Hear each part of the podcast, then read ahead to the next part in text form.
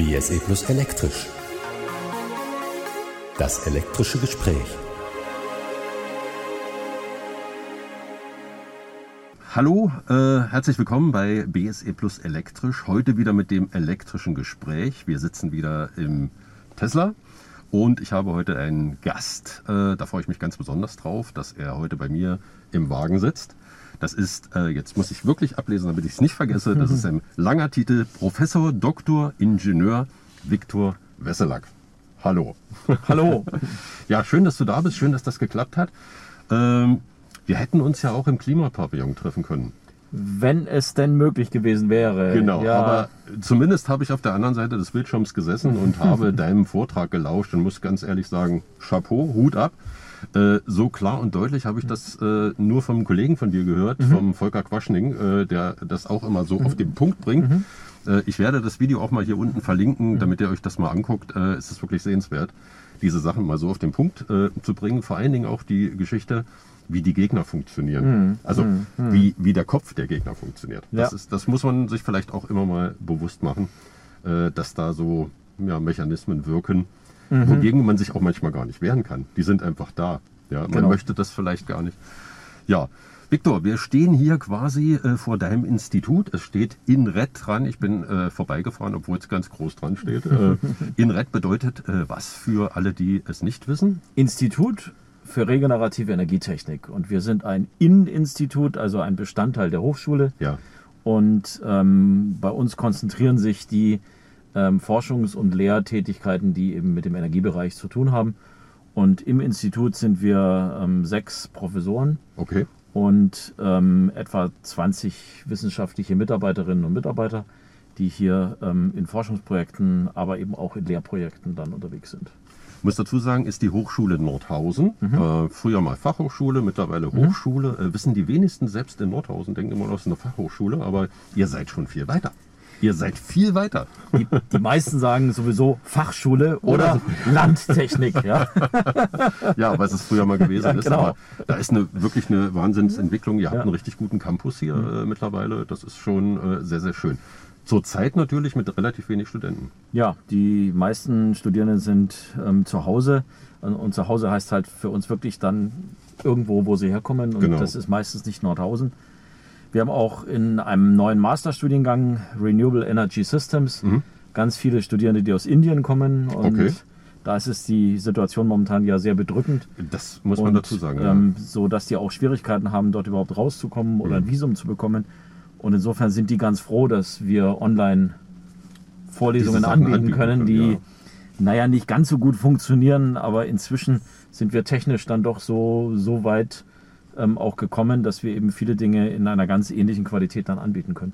Dann bist du ja Kameras gewohnt, also ist das gar nicht mal so kompliziert alles. Ja, ja, ja. Äh, Viktor, vielleicht ein kleines bisschen zu deinem Werdegang. Du bist kein Nordhäuser. Äh, ich habe gelesen, du hast irgendwann angefangen in Nürnberg zu studieren. Äh, ist ein langer Weg von Nürnberg nach Nordhausen. Wie ist das so vor, vorangegangen? Ja, ich bin gebürtiger Erlanger, komme also aus Franken und ähm, habe Elektrotechnik studiert in, an der Uni Erlangen-Nürnberg. Ja. Wobei in, in Nürnberg nur ähm, der Wirtschafts- und ähm, Lehrerausbildungsteil sitzt und alle anderen Fakultäten sind in Erlangen, Okay. also in der kleineren Stadt.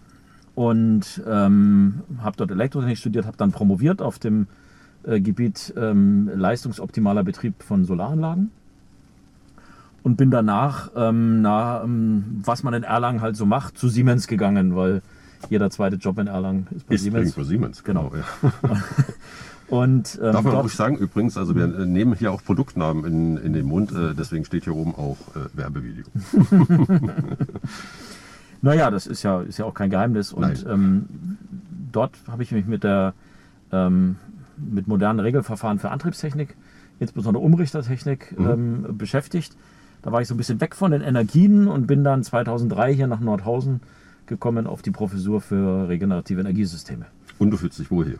äh, war der, der Traumjob und die Aufgabe war damals eben, das Gebiet der äh, erneuerbaren Energien hier neu aufzubauen. Und das ist eine ganz tolle und dankbare Aufgabe. Ich habe äh, jetzt vor zwei Tagen, ist das glaube ich, von Kollegen von dir äh, ein etwas gehört zur Geschichte von Sonnenkollektoren in der DDR und war von der Rolle, muss ich ehrlich sagen, absolut von der Rolle, weil äh, ich bin nun auch DDR-Kind und weiß, Solarsegel äh, waren an der Soyuz und an der Salyut Raumstation dran. Und ansonsten hat man die nicht gesehen, aber es gab sie. Ja. Es gab natürlich, es gab in allen ähm, ähm, ostdeutschen Ländern ähm, äh, äh, Solarforschung. Ich weiß, wie, wie ich studiert habe, gab es die Geotechnica, das war eine russische Zeitschrift für Solartechnik. Okay. Da gab es eine englischsprachige Übersetzung, die Ja. sozusagen schwarz in den USA angefertigt wurde. Und Gehandelt irgendwann hast du dann, dann ja, ja, ja. Also, ja, da- das war damals noch nicht so, dass man Datenbanken hatte, wo man sich einloggt und Ja, dann ja, hat man alle Artikel da, sondern da wurde das so hin und her. Also war, war durchaus eine spannende, spannende Zeit. Und ähm, mein Kollege Thomas, der ähm, hat eben hier in einer Kleinanzeige ähm, äh, Diese Module gefunden, Diese ja. Module gesehen. Da hat jemand Ja. die Module angeboten und gedacht, das gibt's doch nicht. War genauso von Ja, der Rolle. ja, ja. Und gesagt, kaufe ich, ja. Und dann gucke ich mal, und dann forsche ich mal nach, was so die Geschichte ist. Und da hat er ziemlich viel rausgefunden. Und ähm, den Beitrag kann man auch noch auf der Webseite des ähm, Klimapavillons bei YouTube sehen. Genau, das werde ich auch mal mit äh, verlinken. Also die Module äh, sind nun bei euch und ich habe das auch gesehen. Äh, eine ganz andere Geschichte. Du wohnst nicht in Nordhausen. Ähm, wir sind damals ähm, hierher gekommen und haben eine, äh, ein Haus gesucht Ja. und sind irgendwie nicht fündig geworden. Und dann haben Freunde äh, aus Göttingen gesagt, ähm, Bei guckt, euch, was. guckt euch doch mal Duderstadt an. Ja. Das liegt auf halbem Weg zwischen Göttingen und, und Nordhausen. Und da sind wir hingegangen und da haben wir relativ schnell ein altes Fachwerkhaus gefunden. Und das haben wir dann denkmal- und energiegerecht saniert. 500 Jahre altes Fachwerkhaus. Super. Und ähm, da wohnen wir. Und manchmal ist es auch gar nicht so schlecht, wenn man abends in der Kneipe seine Studierenden nicht trifft. Und, Es hat auch Vorteile. Ja. Es hat auch und Vorteile. das ist die perfekte Entfernung für das Elektroauto. Wollte ich Ja. gerade sagen. Äh, deine Initialen äh, lassen ja vermuten, dass du ein ganz anderes Fabrikat fährst, aber du fährst äh, einen äh, BMW. Genau, so ich fahre fahr einen I, i3, Mhm. der ist jetzt seit sechs Jahren im Einsatz. Und also die haben, erste Generation quasi. das ist, die, ersten, ne? das ist ja. die erste Generation gewesen, also mit der kleinen Batterie. Ja, Darum, ja. Wie gesagt, die 55 Kilometer nach Duderstadt, das ist so, Das passt. äh, passt ganz gut. Und ähm, ja, wir haben noch einen, einen VW natürlich auch, einen VW-Bus mit Campingausstattung. Ein Victor Und, Wesseler. ja, dann genau. Aber nein, mit ähm, also ein Haushalt, der zwei Autos hat, kann eben wirklich relativ schnell einen Großteil seiner Kilometer elektrifizieren, wenn er eben ein äh, Elektroauto dann kauft. Und Definitiv. Bei, bei uns sind das 70 Prozent der Kilometer, Stark. die, die jetzt elektrisch gefahren werden. Hm. Ja. Ähm, erste Generation, ist das mit äh, Range Extender oder wirklich der, der nackte Batteriewagen? Also Range Extender wollte ich nicht, ähm, sondern ja. haben wir gesagt, wenn schon, dann ohne Stützräder. Mhm. Und, ähm, ja, es gab dann durchaus gewisse ähm, äh, Schwierigkeiten. Also wie lade ich an der Hochschule zum Beispiel Ja, damals äh, ja. vor sechs Jahren war das noch ähm, alles nicht so einfach. Jetzt besser? Ähm, es ist besser, wir haben eine gute Möglichkeit Mhm. gefunden, dass ich ähm, hier ähm, eben Strom äh, äh, auch bezahle Ja. und damit Das sollte gar, gar keine Schwierigkeit heutzutage ja, heute, heute ist es keine Ja. Schwierigkeit mehr. Aber vor sechs Jahren war das durchaus dann noch anspruchsvoll. Da musste man schon genau gucken. lädst mit dem Ladeziegel oder? Ich lade mit dem Ladeziegel, genau. Ich habe perfekt. also an der Schuko-Steckdose. Ja. Ich stelle auch ähm, nur mittlere Stromstärke Mhm. ein, um die Batterie zu schonen. Ja, Und ich bin acht Stunden hier, danach ist das Ding voll und gut. Perfekt. ne? ja. Und so, so sollte es eigentlich auch sein. Ist ja ein bisschen Umdenken, aber äh, das bringt uns äh, vielleicht zum, zum ersten wichtigen Thema, Mhm. äh, was ja natürlich äh, durch alle Medien geht. Der Elektroautoboom, der ist da. Äh, wir haben ja im Schnitt ungefähr 10% aller Mhm. Ja. Neuzulassungen sind elektrisch, also eine batterieelektrische Fahrzeuge. Und wenn man dem Stammtisch so folgt, dann äh, wird ja demnächst unser Stromnetz zusammenbrechen. Mhm. Die Frage, die wirklich im Raum steht, wo sollen denn diese Autos alle laden? Ich meine, ein bisschen hast du schon erzählt, wie du das machst Mhm. Ja. zum Beispiel, aber wo soll denn der Strom überhaupt herkommen? Naja, das ist weniger, als man denkt. Hm. Ähm, wenn man sich mal so den, ähm, den gesamten Stromverbrauch oder den gesamten Energieverbrauch in, in, in- in Deutschland so anschaut, so als Kuchen vorstellt, Ja. dann ist ungefähr die Hälfte des Kuchens, sogar ein bisschen mehr als die Hälfte des Kuchens, ähm, das ist Wärme, Okay. Raumwärme, Prozesswärme. Immer- immer noch so viel, ja. Mhm. Also über die Hälfte ist, ist, ist Wärme. Ähm, ein Viertel ist ähm, Verkehr Mhm. und ein weiteres Viertel ist der klassische Stromverbrauch. Der aber auch die Industrie mit beinhaltet dann. die auch den gesamten industriellen Ja, ja. Stromverbrauch, aber so das, was bisher so im Stromverbrauch ist. Und was jetzt eben neu kommt, sind die Sektorkopplungstechnologien, Mhm. wo man eben Traktion oder Wärme dann eben über Strom löst, über intelligente Stromlösungen. ja, Und ähm, der entscheidende Punkt, und na, darum fahre ich ja auch ein Elektroauto, Ja. ist ja, dass, dass das äh, von der Energieeffizienz äh, um Faktoren besser ist. Wenn man sich das mal so überlegt, ein Verbrenner fährt ähm, mit einem Wirkungsgrad zwischen 20 und 25 Prozent. Also das heißt, aus einer Energieeinheit Sprit ja. mache ich ähm, 0,2 Energieeinheiten Traktion. Und der Rest ist Wärme. Und der Rest ist die Abwärme, ähm, die, die er eben rausbläst. Womit wir ein bisschen Sommer machen halt. Ne? Ja. Und beim Elektroauto sind es eben 80 Prozent. Also das heißt, ähm, das ist der Faktor 4 dazwischen. Ähm, ich mache eben aus einer Einheit Energie 0,8 Einheiten ähm, Traktion. So, und weil, äh, Ja, äh, ganz kurz Satz Ja, noch, wenn ich diesen Faktor 4 jetzt eben nehme und sage, okay, ich will jetzt ein Viertel Kuchenstück Kraftstoffe Ja. Durch Strom ersetzen, dann brauche ich eben nicht dieses Viertel, Sondern nur sondern nur den vierten Teil davon. Viertel davon. Genau. Vom Viertel, ja. Und darum Okay, ist das, dann gar nicht Sinn. so, dann ist macht das gar Sinn. nicht so viel, was da an, an Strom letzt- äh, letztendlich dazukommt. Nun gibt es äh, solche Leute wie zum Beispiel den äh, Harald Lesch, Mhm. äh, der ja im Fernsehen viel auftritt, äh, der auch äh, teilweise mit, mit falschen Zahlen Mhm. jongliert und dann Energiebedarfe ausrechnet, wo einem Angst und Bange wird. Mhm. Ja, also wirklich Terawattstunden, die da notwendig wären, um alle Autos zu laden. Das ist ja eigentlich Unsinn. Naja, es wird immer so, so So, Es wird so für sich allein gestellt. Ne? in der, in der Milchmädchenrechnung Ja. dann aufgemacht, dass gesagt hat, so wenn jetzt alle gleichzeitig laden. Ja, ja. Das ist aber dieselbe Frage, wenn alle gleichzeitig ähm, zu Hause den Heizlüfter anschalten, ähm, dann hätte das Energienetz anmachen. Ja. da- das Energienetz genau dasselbe Problem. Mhm. Also das ist, ich denke, ähm, man muss sich natürlich schon Gedanken machen, kann es zu solchen Situationen kommen, Ja. dass ich eben enorme Netzlasten habe.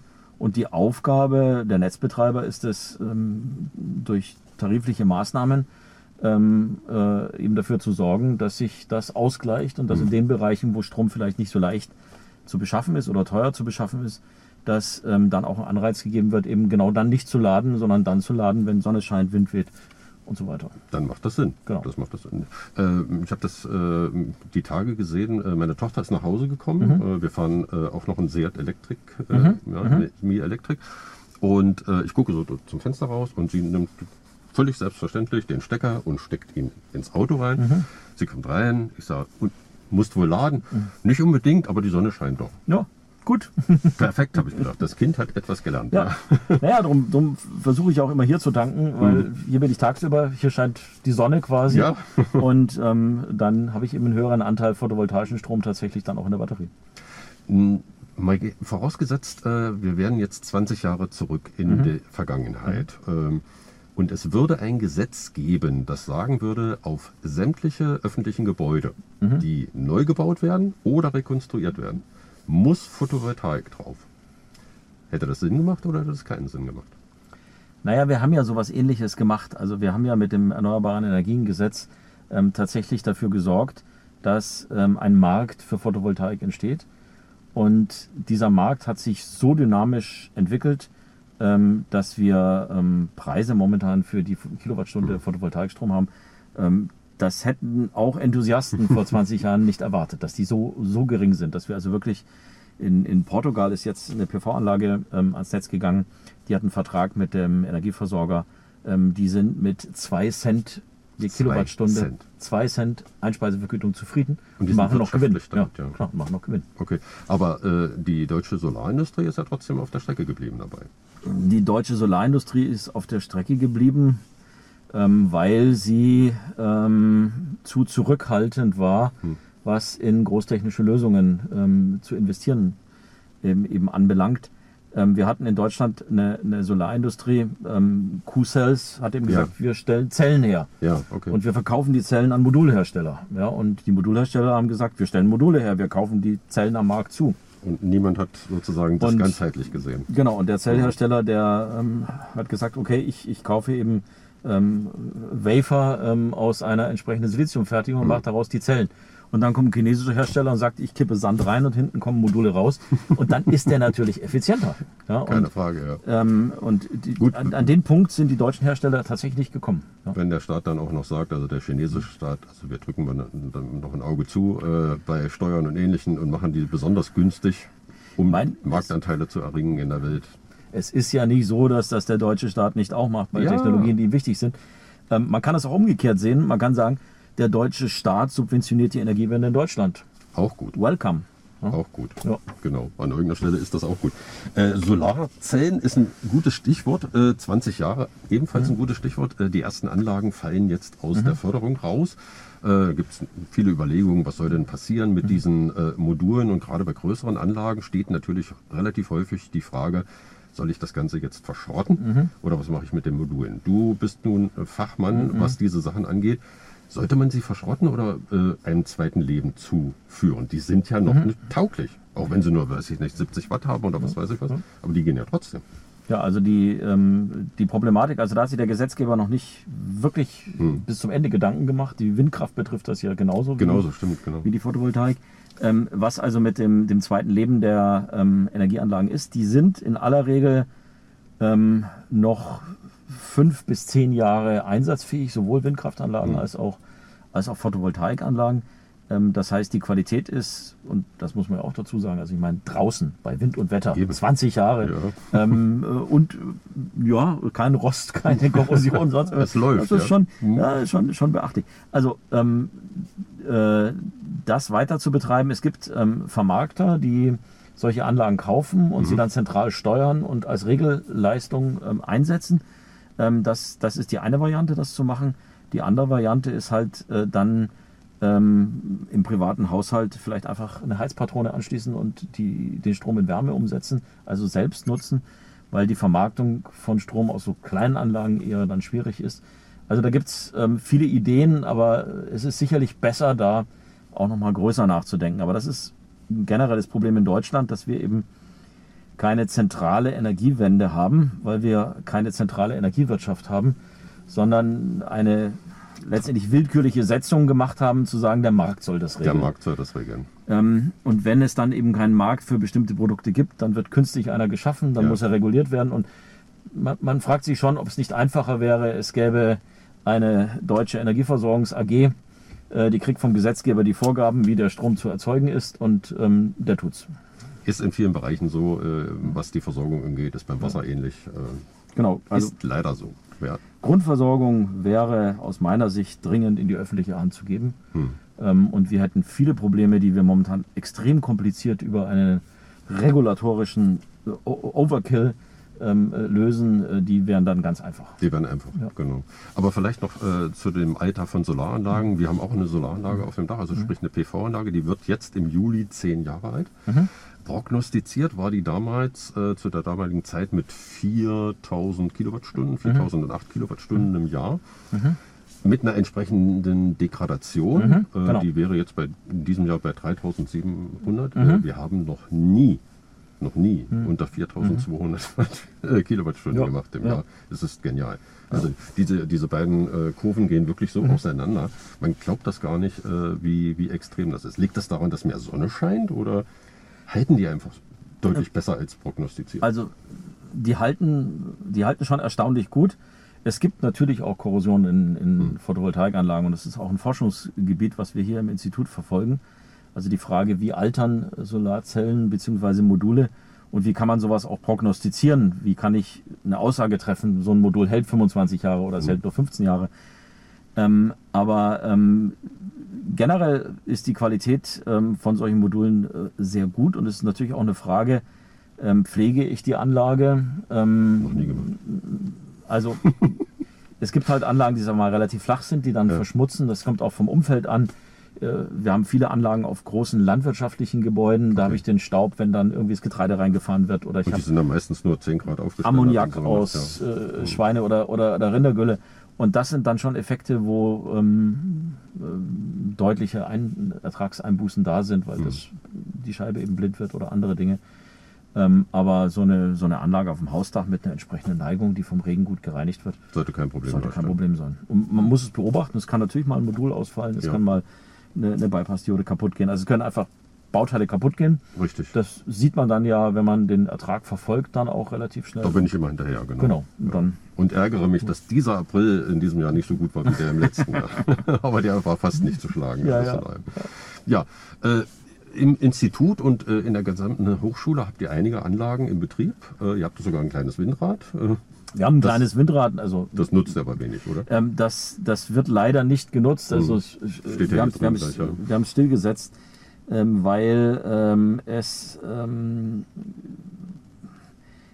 naja, es war damals nicht abzusehen, aber es war insofern eine Fehlinvestition, Okay. weil ich ein so kleines Windrad ähm, letztendlich in, innerhalb von Gebäuden und Bäumen ähm, schwer betreiben kann. Ich habe hohe, Wind. Na, Wind habe ich schon, Ja, ja. aber ich habe Turbulenzen. Ah, okay, und die ja. Turbulenzen ähm, führen zu Vibrationen und dann schaltet immer der Vibrationsmelder, der, der Rüttelsensor, Hm. Das reicht dann schon ab. aus, Und ja. das reicht, ja. Und das, das ist eben hier tatsächlich, der Standort hier ist tatsächlich so ungünstig, dass wir ähm, ähm, eben den, ähm, den Betrieb für ein paar Stunden immer nur haben und dann müsste ich wieder den, wieder abschalten und äh, wieder resetten genau, quasi. muss ja. ich händisch resetten und Ja, ähm, ja, das ist auch ein bisschen schade dann. ist ein bisschen schade. Aber Ähm, für, die, für die Studierenden ist es natürlich ein tolles Anschauungsobjekt, um zu sehen, Frage. wie funktioniert Genau. die, ganze, äh, genau. die ganze Technologie. Mhm. Wenn man diese Sachen jetzt einfach mal weiterdenkt. Mhm. äh, Ich meine, wir sind jetzt im Landkreis Nordhausen, wir hatten vor kurzem Landratswahlen. Ähm, der Landrat muss sich natürlich auch kümmern. Mhm. Äh, gesetzt den Fall, es wird alles ein bisschen schwieriger auf dem, auf dem Weltmarkt Mhm. mit Energiebesorgung, Erdgas wird schwierig und so weiter und so fort. Ähm, was könnte denn der Landkreis Nordhausen als für sich gestellter Landkreis machen, um eine möglichst große Autarkie hinzubekommen, im, ja, zumindest im Stromsektor? Würde das funktionieren? man, man kann natürlich solche, äh, solche Dinge tun. Ähm, ich denke aber, dass es nicht, nicht sinnvoll ist, in kleinen Einheiten Autarkie Okay. äh, zu machen, weil dadurch mache ich die Energieversorgung teurer. Ah, Also okay. je, ähm, ich muss ja dann Speicher Ja. für meinen lokalen Lastgang entsprechend vorhalten, auch für die Zeit, wo dann vielleicht keine Wind und keine Sonne scheint und die Biogasanlagen nicht arbeiten. Und ähm, je größer ich die Grundgesamtheit habe, wo sich dann so Lastextreme verteilen, desto einfacher ist die Versorgungsaufgabe, desto billiger wird es. Also das heißt, Autarkie macht eigentlich die Energieversorgung immer teurer. Ich weiß, dass auch viele Privatleute sagen, oh, da steckt So noch Batteriespeicher rein und ähm, dann mache ich das alles selber. Kann man machen, aber er wird seinen Strom trotzdem eben teurer äh, Wirtschaftlich ist es nicht, ja. ähm, genau beziehen. Ähm, und ähm, letztendlich, ähm, wenn er immer noch einen Netzanschluss hat, stiehlt er sich zum Teil eben auch aus der Solidarität heraus, Das stimmt. weil er sagt dann eben, naja, wenn Weihnachten ähm, ähm, kein Wind weht Ja. und Schnee auf meinen Solarpanels will, will ich trotzdem die Weihnachtsgans haben und dann soll das Netz mal liefern. Und Ja. Der Netzaufbau kostet Geld und der wird eben umgelegt auf den Energieverbrauch Hm. und nicht auf die Leistung, die ich zur Verfügung habe bei den Kleinverbrauchern. Und in, insofern denke ich immer, je, größer ich das Modell denke, desto billiger und einfacher wird die Aufgabe zu lösen sein. Aber was kann der Landkreis tun? Er kann natürlich eine Menge tun, ähm, indem er zum Beispiel für Raum sorgt, wo Anlagen entstehen können. Wir haben in Thüringen ja eine sehr heftige Diskussion über die Windkraft Ja. ähm, die sehr ähm, emotional und zum Teil auch irrational betrieben wird. Ähm, wir wissen eigentlich ziemlich genau, wie viel Windkraft wir im Jahr 2050 in Deutschland brauchen. Und darum können wir auch sagen, ähm, Thüringen hat viereinhalb Prozent des Bundesgebiets, dann wissen wir auch, wie viel Wie Windkraft viel wir in Windkraft Thüringen wir brauchen. brauchen eigentlich? Ja. Und dann, dann wissen wir auch, wie viel Platz wir dafür brauchen. Und da sind wir irgendwo bei eineinhalb Prozent der Landesfläche. Ja. Und ähm, Klingt auf der einen Seite wenig, auf der anderen Seite in, in äh, Qua- Quadratkilometern gerechnet ist das schon ganz schön viel, oder? Es ist natürlich viel, aber wenn ich natürlich aus politischen Gründen zum Beispiel den Wald, und ich meine jetzt nicht den Urwald. Ja. sondern den Wirtschaftswald Den aus der Wirtschaftswald, Nutzung ja. rausnehme, also aus rein ideologischen Gründen, ähm, dann mache ich den Druck natürlich auf die Siedlungsgebiete umso größer. Ja, keine Frage. Hm. Und also insofern, da, da kann der Landkreis was tun, indem er Flächen zur Verfügung stellt. Und der Landkreis kann sich natürlich auch um Themen kümmern, die ähm, der Einzelne alleine nicht lösen kann, wie zum Beispiel eine, eine Fernwärmeversorgung Okay. ähm, auf ähm, CO2-frei umzustellen. Da haben wir ja hier tolle Ansätze ja. schon mit, Mhm. mit der Biomethananlage. Genau. Wir haben jetzt ein, äh, ein Heizwerk äh, zusätzlich bekommen, was den ähm, holzhaltigen äh, Biomasseanteil ähm, eben auch in Wärme umsetzt. kann, und, und genau. genau, Mhm. solche Schritte, solche vielen kleinen Bausteine, ähm, eine schöne große Solarthermieanlage Ja. würden wir uns doch wünschen. ähm, also so, sowas kann man an dieser Stelle ähm, als Landkreis dann tatsächlich vorantreiben. Also sind wir eigentlich schon auf einem gar nicht so schlechten Weg, alles in allem. Wir sind, wir sind auf dem Weg, Ja. auf alle Fälle. Ähm, es sind ähm, sicherlich noch größere Schritte zu tun. Und man muss an dieser Stelle eben auch von den Menschen die Einsicht ähm, ähm, einfordern, ähm, dass diese Dinge notwendig sind und dass ein Weiter so eben nicht dazu führt, dass alles so bleibt, wie es ist, sondern dass sich Dinge so dramatisch ändern, dass sich die Lebensgrundlage für unsere Kinder oder Kindeskinder dann durchaus in Frage stellt. Und dann, wir reden aber vom Jahr 2050, das kommt Das einem so weit weg mehr vor. lange her. Wir reden vom Jahr 2100, wo Ja. Dann vielleicht Der, das Klima sich wieder der stabilisiert. hat. Meeresspiegel äh, ein Meter Ja. höher ist als jetzt oder so, ja. Im Jahr 2100 ist meine Tochter 92 Jahre alt. ja. Und wenn alles gut läuft, wird sie so alt. Also das ist nicht mehr eine Frage der übernächsten oder überübernächsten Generation, sondern jetzt hier, meine Tochter erlebt das Jahr 2100. ja. Und ähm, Fährt dann nach Goslar zum Baden. ja, ja. Will Womöglich. man Also, nicht drüber nachdenken. und das, das ist ein Prozess, und da bin ich auch so froh, dass der Klimapavillon jetzt in Nordhausen ist. Das ist ein Prozess, wo wir wirklich in die Diskussion treten müssen und sagen müssen, es geht nicht um Verzicht, es geht nicht um ähm, äh, Verbote oder sonst was, aber es geht tatsächlich um die Bereitschaft, Veränderungen zuzulassen. Es muss anders werden, ja. Und ähm, gerade die Diskussion um die Windkraftanlagen, das ist so ein bisschen auch, auch ähm, äh, mein Thema. Ähm, ich kann natürlich sagen, das ist nicht schön, wenn da hinten auf der, auf der Windleite ähm, äh, sozusagen die, die, die Windkraftanlagen sind. ja. Aber ähm, erstens, wir haben kaum Naturlandschaften Hm. da und gerade die Windleite ist eben eine DDR-Hausmülldeponie in Wirklichkeit und kein schöner grüner Hügel. Das ist der erste Schritt. Und der zweite Schritt, natürlich verändert Energieanlagen das Landschaftsbild.